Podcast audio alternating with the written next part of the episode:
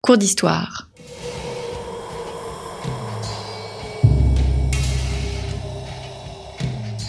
Une émission de la rédaction de Storia Voce.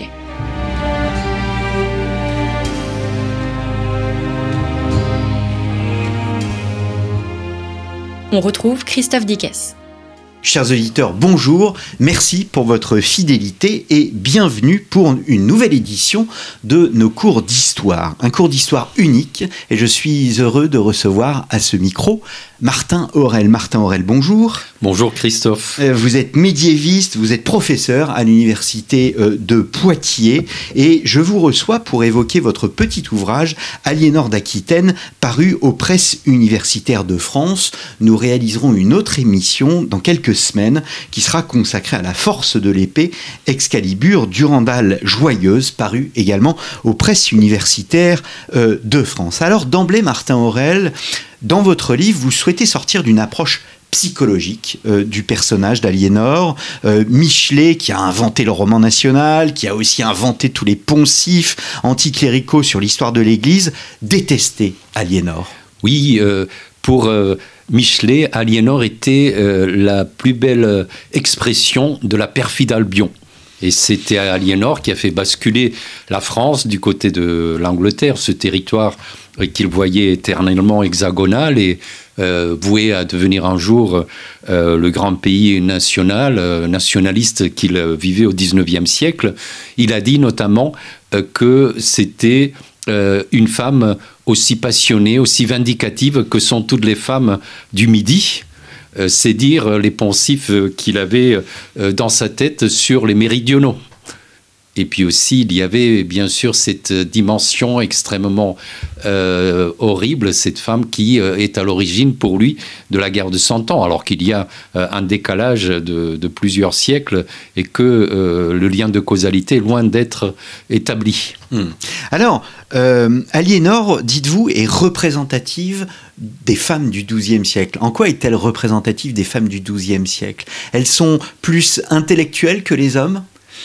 Effectivement, les femmes ont plus de temps dans l'aristocratie, dans la noblesse, euh, pour euh, se cultiver, pour euh, prier aussi. Et quand on fait ses heures, ses offices cinq fois par jour, ces dames de l'aristocratie vont dans leur chapelle, eh bien, il faut qu'elles sachent le latin, puisque elles récitent les psaumes en latin. Or, c'est lui qui a euh, la clé euh, de la culture euh, et c'est lui qui a le latin, puisque toutes les œuvres jusqu'au XIIe siècle, où on commence enfin à utiliser les langues vernaculaires, vulgaires, eh bien, tout le savoir transite en Occident par la langue latine. Et ces femmes, donc mieux éduquées, qui considèrent que la lecture ou l'audition d'œuvres littéraires n'est pas du tout eh bien, quelque chose de euh, d'ignobles, mais au contraire, euh, très souvent euh, ont un niveau culturel supérieur à leur mari. Il y a quelque chose malgré tout qui est surprenant. Les femmes nous ont laissé très peu d'œuvres littéraires. Aliénor a dû faire la connaissance de la grande Marie de France, la première poétesse française en langue française, qui écrit d'ailleurs en Angleterre, puisque euh, c'est un pays où le latin euh, est remplacé par le français, qui est la langue de la noblesse conquérante des élites. Mais euh, ce sont les hommes, malgré tout, qui restent les auteurs, des clercs, hein, des hommes d'église. Hmm. Alors, Duby disait que le XIIe était le siècle des héritières. Aliénor était une héritière, et on a envie de dire quelle héritière Que représentait l'Aquitaine à cette époque-là? L'Aquitaine est un territoire euh, immense. Euh, à l'époque, c'est assez amusant de constater que la région Nouvelle-Aquitaine, euh, qu'on a créée il y a deux ou trois ans, recoupe d'une certaine façon le duché d'Aquitaine qu'Aliénor avait connu à quelques exceptions près. donc un territoire qui occupe tout le sud-ouest, le centre-ouest de la France, du Limousin jusqu'à la Gascogne, en passant par le Poitou principalement, et ensuite, c'est aussi un territoire extrêmement riche. Euh, Aquitaine, c'est la terre des eaux. Il pleut, les terres sont fertiles. Euh, c'est aussi un, lieu où les marchandises circulent facilement grâce à l'arc atlantique, aux grands ports qui sont Bordeaux, et puis La Rochelle de fondation euh, récente. Il y a aussi les salins, les marais salants sur la côte. bref, sans parler des, des gisements de fer Donc vous avez des richesses qui sont cumulées assez loin de Paris, puisque les rois de France ne visitent guère l'Aquitaine depuis le Xe siècle. Hmm. Tout le monde veut se marier avec Aliénor d'Aquitaine? Oui, bien sûr, une jeune fille qui hérite de son père, euh, décédé à Saint-Jacques-de-Compostelle, en pèlerinage. Euh, elle n'a qu'une sœur, donc euh, tout le patrimoine intégralement de son père doit lui revenir. On n'a pas encore inventé ou, la loi salique. Les femmes au XIIe siècle ont beaucoup plus de droits d'ailleurs qu'au XIIIe siècle, où la renaissance du droit romain va les reléguer au rang des mineurs sur le plan juridique. Et donc, euh, le roi de France, qui est euh, le seigneur euh, éminent supérieur de l'Aquitaine, décide tout logiquement de la donner à son propre fils, Louis VII. Hmm. Alors, sa vie, en quelque sorte, on va dire, est on peut la diviser en trois parties. L'union avec Louis VII, euh, ensuite, l'union avec Henri II de Plantagenet, puis après la mort d'Henri II de Plantagenet, son rôle notamment auprès euh, de ses deux fils, Richard Cœur de Lion et Jean Santerre. On va commencer avec son, son union euh, avec Louis VII. le nom d'Aliénor et celui de Louis VII restent attachés au massacre de Vitry en 1143. Est-ce qu'elle porte une responsabilité dans, dans, ce massacre? Il y a une bande dessinée, je pense, chez Glénat, qui, parle des reines et, il évoque, enfin cette BD évoque notamment Aliénor d'Aquitaine et elle commence par ce massacre à Vitry. Aliénor euh, avait une sœur euh, cadette qui s'appelait Pétronie. Euh, si Pétronie avait épousé un grand seigneur aquitain, les Lusignans, les Angoulême, les Partenay, probablement elle aurait cherché avec son mari à lui prendre l'Aquitaine. Donc, elle a trouvé une solution, elle l'a marié au euh, bras droit de Louis VII, euh, et ce mariage euh, a provoqué un divorce. De la part de ce connétable qui a dû se débarrasser de sa première femme, à savoir la nièce du comte de Champagne. Donc aussitôt, une guerre a été déclaré par le comte de Champagne contre le roi Louis VII et euh, Aliénor, donc, qui est là pour quelque chose, puisque c'est au cours de cette guerre que euh, la population de Vitry, qui s'était enfermée en profitant du droit d'asile euh, dont jouissent tous les espaces sacrés ecclésiastiques, s'était enfermée dans l'église et les sergents, les hommes d'armes, peut-être aussi quelques chevaliers un peu brutaux, ont mis le feu à l'église avec les conséquences que l'on sait. Hmm. Et donc, elle porte en soi une responsabilité. Est-ce qu'elle porte une responsabilité? Je pense qu'elle ne participe pas. Euh, elle ne participe pas du tout à ces combats. Bien sûr, elle a voulu hmm. euh, un conjoint pour euh, sa sœur euh, qui est à l'origine de ce conflit, mais c'est vraiment des causes tout à fait secondes. Hein. Je, n'attribuerai pas à Aliénor le massacre de Vitry, le brûlé, hmm. Vitry en France. Hmm.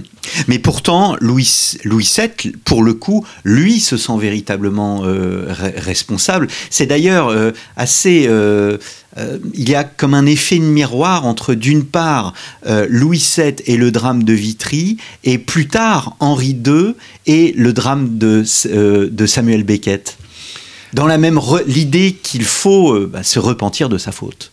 Oui, Thomas Becket euh, assassiné dans sa cathédrale par des hommes de main du roi Henri II le 29 décembre 1170, en pleine octave de Noël, alors qu'il s'apprêtait à célébrer l'office du soir dans une église archi et ça se passait dans le cœur. Donc tout le monde a vu ces quatre euh, guerriers euh, brutaux menés par euh, s'acharner sur le crâne, en plus de Thomas Becket, hein, parce que pour eux, la tonsure, qui est le signe ecclésiastique par excellence, était donc le lieu où il fallait frapper. Donc ça traumatisait profondément tout le monde. Et là encore, Henri II, bien sûr, il était en conflit avec euh, euh, Thomas Becket, bien sûr, il l'avait exilé, euh, ensuite il avait tenté de se réconcilier avec lui, ça n'avait pas marché il porte une responsabilité. Il a vu un mot maladroit, un jour où il avait sans doute bu un coup de trop. Est-ce qu'il n'y aurait pas dans ma cour quelqu'un pour me débarrasser de ce roturier de peu, de ces non nobles? Euh, Et euh, c'est ce qui a provoqué, de la part de ces quatre euh, nobles, qui avaient beaucoup à se faire pardonner, hein, parce qu'ils appartenaient, pendant la jeunesse d'Henri II, au groupe de ceux qui ne voulaient pas son intronisation, qui étaient partisans de son oncle Étienne de Blois. Donc ils ont fait de la surenchère et ils ont commis l'irréparable, ce crime qui aura de conséquences terribles pour l'avenir du royaume d'Angleterre et de la personne d'Henri II. Hmm. Donc il y a, euh, enfin c'est un homme qui se repent, qui va, qui va se repentir aussi, tout comme Louis VII. Je reviens d'ailleurs à Louis VII. Euh, vous disiez que le XIIe était très féminin. Euh, or on voit effectivement que les femmes, pour la première fois, partent en croisade. Et Aliénor d'Aquitaine, eh bien, est présente sur le front des croisades. Absolument. Alors il y a des textes qui exagèrent peut-être, des textes byzantins d'ailleurs en grec, sa présence comme une Amazone, comme une euh, guerrière armée de, de pied en cap euh, dans la troupe. Et il y a aussi des textes arabes qui, pour dénigrer les croisés, euh, insistent sur la présence féminine parmi les combattants. bon, tout cela est très fantasmé. Aliénor, malgré tout, a accompagné effectivement son mari à la croisade et il a pris des risques, hein, comme euh, cette bataille euh, en Anatolie où, euh, où la plupart des, femmes ont été capturées, tuées, donc elle a réussi à s'enfuir eh bien, Aliénor, donc, euh, est une voyageuse. C'est impressionnant, cette femme. Encore à, 70 ans, elle prend le bateau, euh, elle traverse l'Italie pour amener euh, à son fils Richard Cœur de Lion sa fiancée Bérangère de Navarre. C'était une force de la nature. Hein, elle atteint les 80 ans facilement. donc, c'est une femme admirable à bien des égards. Une voyageuse, certes. Hum, hum. Alors, Comment expliquer la séparation entre Louis VII et, Aliénor? On, lui, on prête souvent à Aliénor euh, de multiples aventures. Vous, vous rétablissez, j'allais dire, une vérité peut-être euh, parfois beaucoup plus euh, prosaïque, beaucoup plus politique. Tout à fait. D'une part, tous, les, tous les ragots de cour, hein, il faut voir ce que c'est qu'une cour au Moyen Âge, tout comme de nos jours les milieux de pouvoir. L'intrigue, le, le, ragot, la, la, calomnie euh, sont des armes politiques euh, euh, dont on ne se gêne pas du tout pour les utiliser. eh bien, Aliénor, donc, a perdu sa réputation, l'accusé d'avoir eu une aventure avec son propre oncle Raymond, prince d'Antioche. Mais de fait, ce qu'elle a fait à Antioche a été ce qui s'imposait politiquement et ce que les gens qui vivaient sur place en Terre Sainte euh, voulaient, c'est-à-dire elle a conseillé euh, à son mari de, suivre euh, Raymond et d'aller conquérir donc la ville d'Édesse au, nord de la Syrie, plutôt que se lancer dans ce siège de Damas qui n'a duré qu'une quinzaine de jours et qui a été un fiasco. C'est, d'après un chroniqueur de l'époque, Guillaume, évêque de Tyr, la raison de leur euh, mésentente. Alors ensuite, euh, parce que c'est beaucoup plus croustillant, parce que c'est beaucoup plus euh, anecdotique, et on a insisté sur un adultère que certainement elle n'a pas commis. Vous savez, dans cette société, l'adultère masculin est très permis euh, euh, chez les rois qui ont des maîtresses, qui, qui ont des concubines. Hein. Henri II lui-même a plusieurs enfants euh, bâtards. en revanche, pour les femmes, le contrôle social est beaucoup plus poussé et les châtiments beaucoup plus durs hein, en cas d'adultère. Donc ça paraît assez difficile. Hmm. Alors elle se marie avec Henri II euh, Plantagenet. Alors on va pas revenir sur l'histoire absolument incroyable qu'on a déjà évoquée euh, sur Storia Voce, l'histoire des Plantagenets. Est-ce qu'elle joue malgré tout un rôle dans le gouvernement de l'Empire Plantagenet? Et si elle participe au gouvernement, est-ce qu'elle est une bonne gouvernante? Alors euh, elle a dix ans de plus qu'Henri II. Quand elle épouse Henri II, elle a l'expérience aussi du gouvernement euh, du royaume de France auprès de Louis VII, dont elle euh, donc s'est séparée. Euh, et à ce titre, elle a un ascendant indéniable, à titre informel, sur son mari Henri II. Mais Henri II, petit à petit, comprend aussi les ficelles du gouvernement, comprend l'art de l'administration, et au bout de quelques années, ces personnages, ce roi d'Angleterre, s'avère extrêmement euh, autoritaire, même autocratique. Hein. Il essaie donc de euh, tout contrôler. Euh, un chroniqueur raconte que sur son lit de mort, son père, Geoffroy, comte d'Anjou, lui avait dit surtout respecte les lois, les coutumes de chacun des royaumes, enfin des, comtés, des duchés, qui formeront ton héritage. Et il n'a pas suivi ce conseil. Il a essayé de euh, créer des lois communes, de soumettre à la même fiscalité euh, tous les territoires, et cela a provoqué donc des révoltes. Aliénor a été aussi écartée de euh, euh, beaucoup de décisions de son mari. 1173, hmm. c'est précisément cette révolte contre son mari, mais ce n'est pas une révolte menée seule.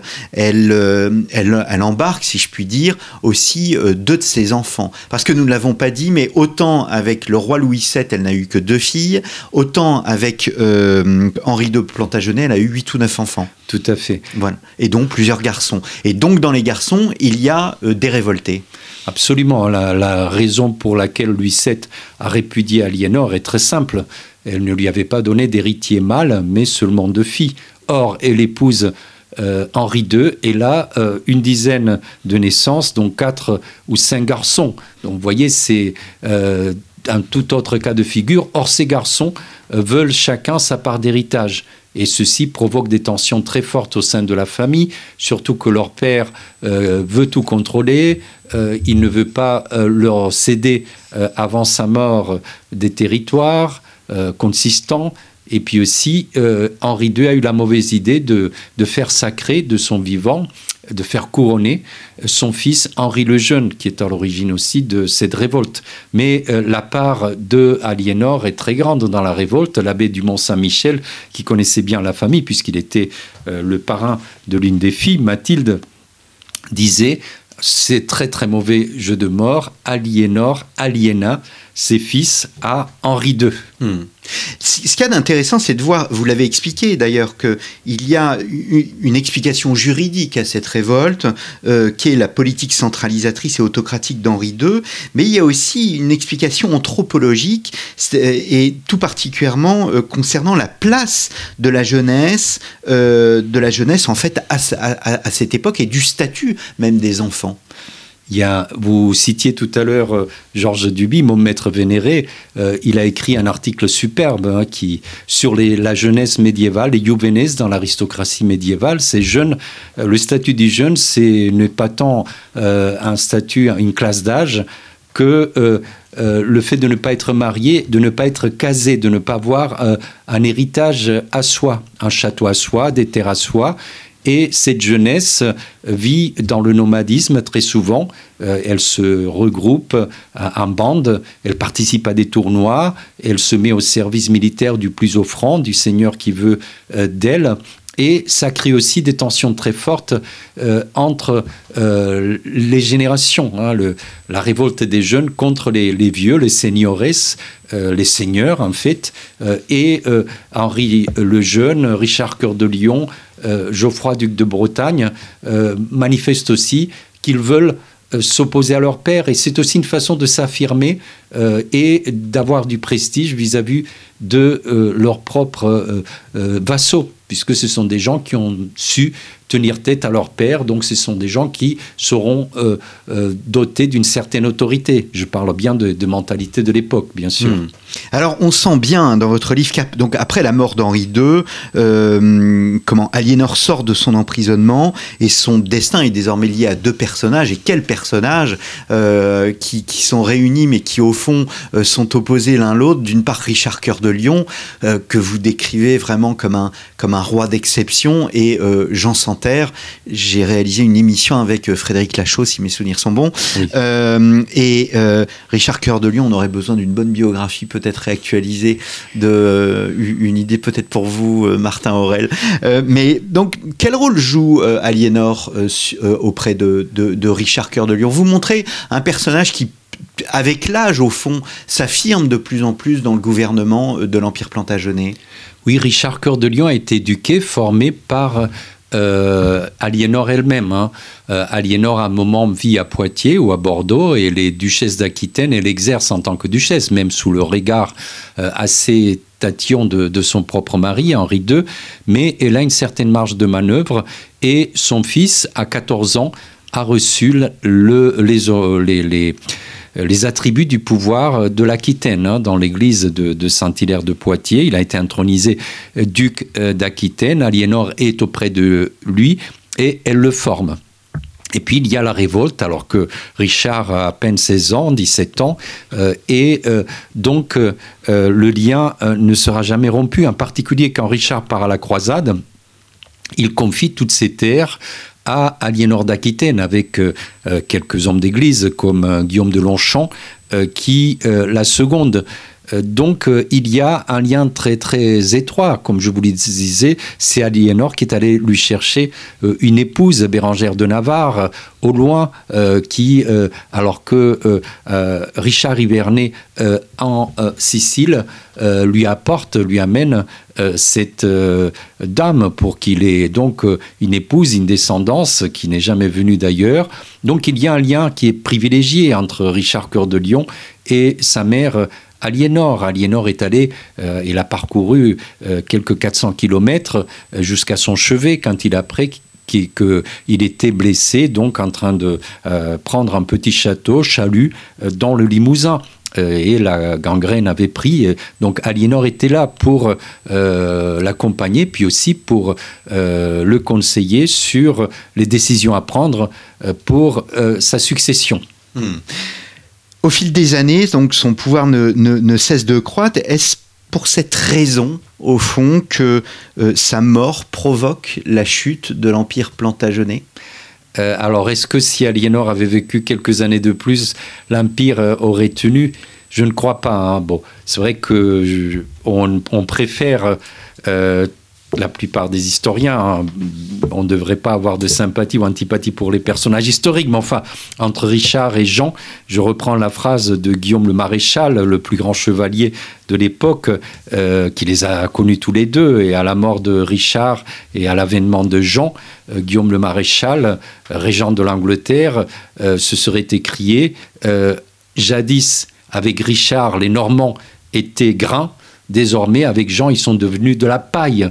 Euh, donc Jean est détesté. Alors je ne nie pas ses progrès sur le plan administratif, sur le plan fiscal, mais euh, euh, et puis aussi Jean avait en face de lui un royaume de France qui avait euh, beaucoup récupéré du point de vue administratif, fiscal, peut-être en imitant ce qui se passait en Angleterre ou en Normandie, et qui donc était plus à même de se battre avec succès. Mais quand vous voyez ce que euh, le rapport de force à l'époque de Richard Cœur de Lion, où Philippe Auguste est battu à plate couture dans toutes les batailles ou, ou les, guerres qu'il que, mène l'un contre l'autre, et quand vous voyez la différence euh, avec Jean Santerre, qui perd tout, d'ailleurs il n'était même pas en Normandie, à Château-Gaillard euh, au moment où euh, Philippe Auguste euh, conquiert la Normandie.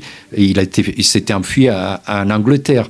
Donc est-ce que si Aliénor avait été vivante quelques mois de plus, elle aurait résolu le problème, elle aurait eu une influence positive sur Jean? Je ne sais pas, je ne crois pas sincèrement. Elle était déjà d'ailleurs âgée, elle était un peu sur le retrait, même s'il avait réussi à, a aidé euh, Jean pour remporter la seule bataille importante qu'il a remportée, euh, celle de Mirbeau, euh, où elle était assiégée dans ce château au nord de Poitiers et où Jean a réussi à prendre en tenaille les assaillants et à les battre au moment où ils prenaient leur repas, hein, grâce à une manœuvre extrêmement rapide conseillée par son maréchal, Guillaume, euh, par euh, Guillaume Desroches, hein, un angevin, un morceau.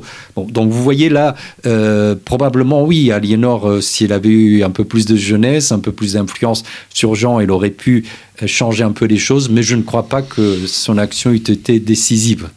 Eh bien, merci beaucoup, euh, Martin Aurel. Donc, Aliénor d'Aquitaine, paru aux presses universitaires de France. Vous savez, c'est cette petite collection de biographies hein, qui ressemble un peu à la collection Que sais-je, euh, donc d'un peu plus d'une centaine de pages.